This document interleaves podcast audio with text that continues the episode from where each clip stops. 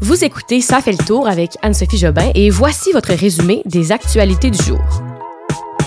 Un nouveau chef de la police à Montréal pour mettre de l'ordre dans la crise actuelle. Un autre convoi de la liberté en vue et à vos marques, prêt, le vendredi fou, c'est demain.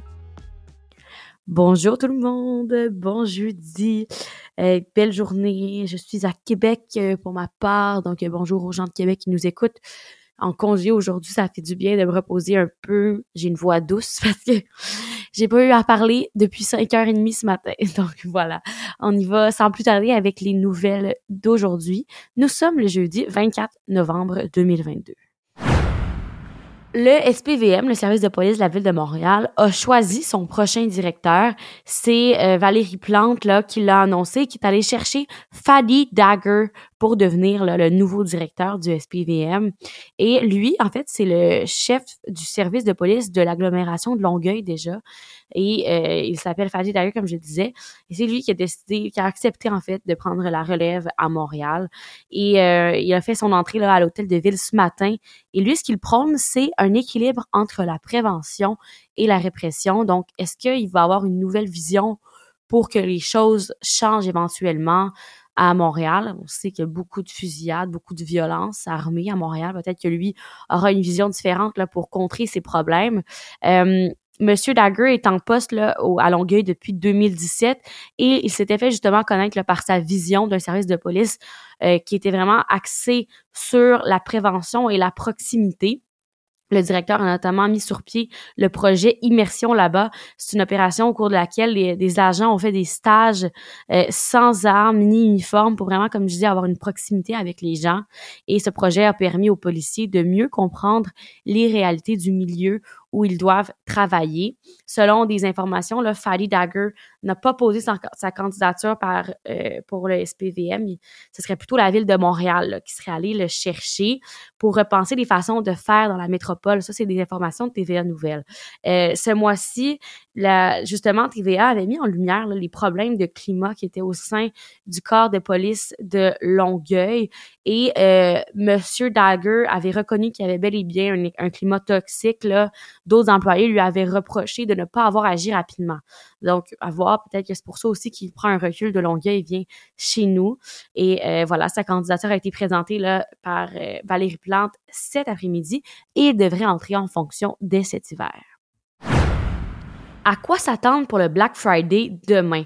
Les consommateurs vont-ils réduire leurs dépenses? Parce qu'on le sait, hein, on a moins d'argent. C'est l'inflation, là, en ce moment, euh, c'est en on est en plein dans le mille puis en plus bon avec les dépenses des fêtes je me demandais est-ce que les gens vont réduire leurs dépenses? Est-ce que vous qui m'écoutez vous allez réduire vos dépenses?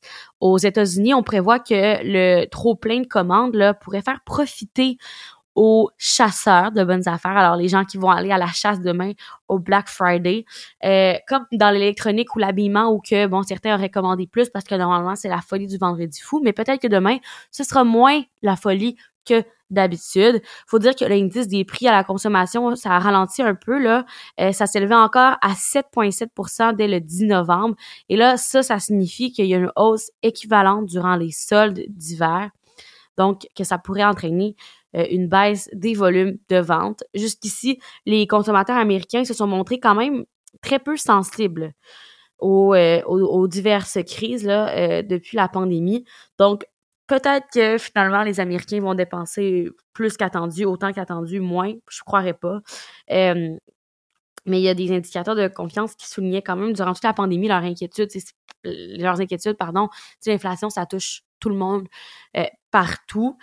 Et euh, une partie de l'explication qui ferait que malgré tout, malgré les crises, malgré les prévisions, les Américains dépensent quand même autant, c'est que euh, ils sont allés chercher là euh, une épargne inhabituellement robuste. Il y a de nombreux foyers qui ont profité aussi des aides gouvernementales hein, au Canada, la PCU par exemple, et euh, c'est ça qui a fait que la consommation a, augmenté. Et aussi pendant la pandémie, ben les épargnes, comme je disais, les gens ont pris une petite pause de consommation, n'allaient plus au restaurant, n'allaient plus magasiner nécessairement. Donc ça, c'est sûr que ça a aidé à renfouler euh, les coffres et avoir un peu plus d'argent d'épargner. Mais euh, à suivre, je me, demande aussi est-ce que les gens sont de plus en plus chez eux euh, avec l'ordinateur pour le Black Friday ou est-ce que en général euh, les gens vont plus en personne parce que c'est plus une expérience le fun au magasin? Ou des fois peut-être que ça peut moi je trouve ça épuisant personnellement d'aller dans un magasin puis être être coincé parce qu'il y a trop de gens. Fait à voir je me demande si les habitudes ont changé. On pourra en reparler lundi prochain Petit suivi sur la commission rouleau sur la loi sur les mesures d'urgence, ça se poursuivait aujourd'hui. C'était au tour de la vice-première ministre et la ministre des Finances, Christia, Freeland, pardon, euh, à venir comparaître aujourd'hui. Euh, et elle, elle a mis l'accent sur la façon dont les barrages de ce fameux convoi de la liberté d'hiver dernier euh, et les manifestations aussi pouvaient nuire à l'économie canadienne, notamment en créant un tort irréparable euh, dans les relations commerciales avec les États-Unis. Je vous explique.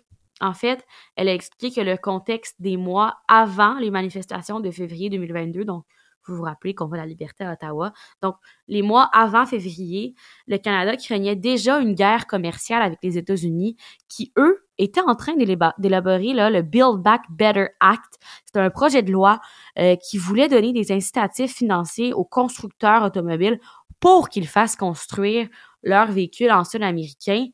Et elle, vraiment, là, ce qu'elle dit, c'est que euh, en raison du convoi, ben, ça aurait vraiment pu être dangereux pour l'économie canadienne et s'il y en a d'autres aussi.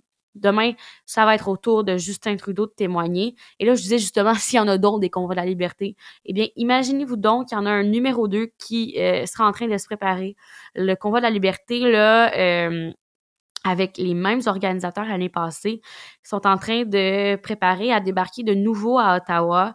Ça devrait coïncider là, avec le dépôt du rapport de la commission d'enquête sur les mesures d'urgence, donc rapport qui devrait sortir pour voir est-ce que c'était OK ou pas d'avoir utilisé la loi. Est-ce que Justin Trudeau avait le droit d'utiliser cette loi, est-ce que c'était nécessaire? Quand ce rapport-là va sortir, ben, eux, ils veulent organiser un convoi, donc ça devrait être dans le, dans le coin de, du 11 et 12 février le départ de l'Ouest, dans le fond, le 11 et 12, et départ de l'Est, le 14 et 15 février. C'est ce qu'il prévoit.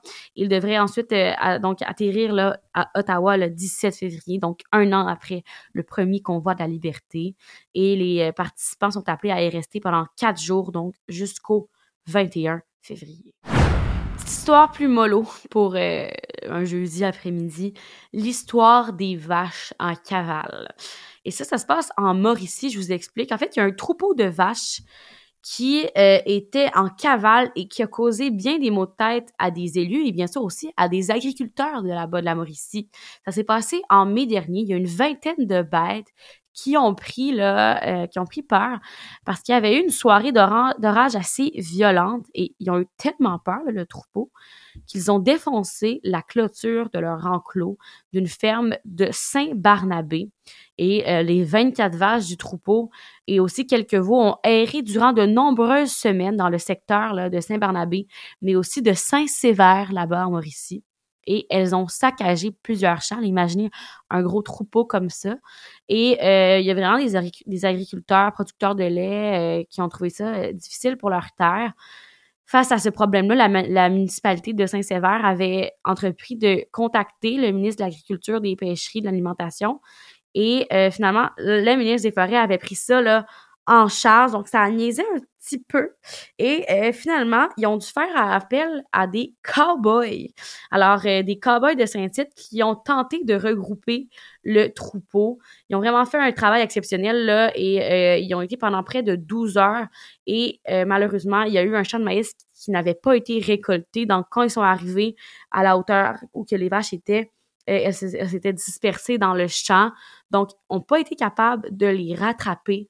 Euh, il y a plusieurs qui auraient été il y a plusieurs de ces vaches qui auraient été récupérées par des agriculteurs de la région. Et de ce qu'on comprend, il y a encore des vaches qui sont en cavale là-bas. Après trois ans, imaginez-vous donc, la Chine est toujours aux prises avec la COVID comme si on était au début de cette pandémie. Je vous explique. En fait, là-bas, euh, les mégalopoles sont encore confinés lorsqu'il y a des éclosions. Les écoles, les restaurants sont fermés en ce moment à Pékin. Et euh, même les bureaux, c'est vraiment là, euh, un confinement en fait, ce qu'on avait euh, semblé comprendre, c'est qu'il avait semblé un petit peu lâché, là, euh, lâcher prise pour que les gens reprennent une vie normale. Et là, déjà, les autorités chinoises repartent de plus belle dans leur politique zéro COVID. Et euh, c'est des, bien sûr des effets, ça a des effets dévastateurs sur l'économie chinoise, mais eux, c'est vraiment une politique où il ne doit y avoir aucun cas de la pandémie. Et euh, c'est vraiment la dernière grande puissance là, à mener cette stratégie face à la, à la COVID-19. Il n'y a personne d'autres pays, au monde, pardon, qui font ça. Là. Il n'y a pas d'autres pays qui sont autant confinés. Euh, c'est sûr que, tu sais, mettons, nous, on nous, on nous incite à mettre le masque là, pour que les cas descendent, mais on ne nous confine plus, là. La pandémie, c'est vraiment plus derrière nous. Et là, en ce moment, il y a des violentes manifestations en Chine. Il y a des travailleurs d'une usine de fabrication d'iPhone qui dénoncent leurs conditions de vie, là. Et euh, ça, c'est à cause justement du nouveau confinement. Et euh, les manifestations ont éclaté au cœur de l'une des plus grandes usines de fabrication d'iPhone au monde. Les images sont impressionnantes. Je, vous invite à les consulter si vous avez un peu de temps.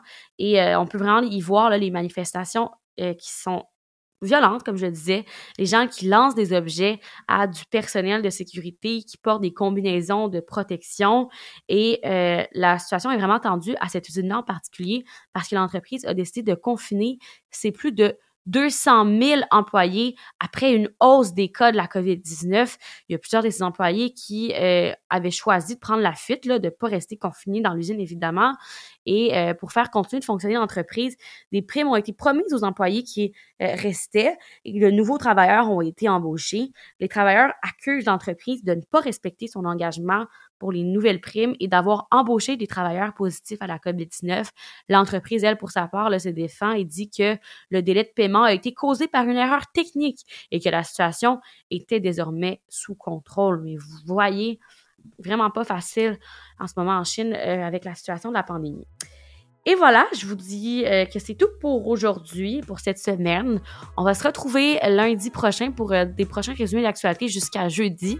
Le temps des fêtes arrive. Je risque éventuellement de prendre une petite pause, mais je vous tiendrai au courant là-dessus.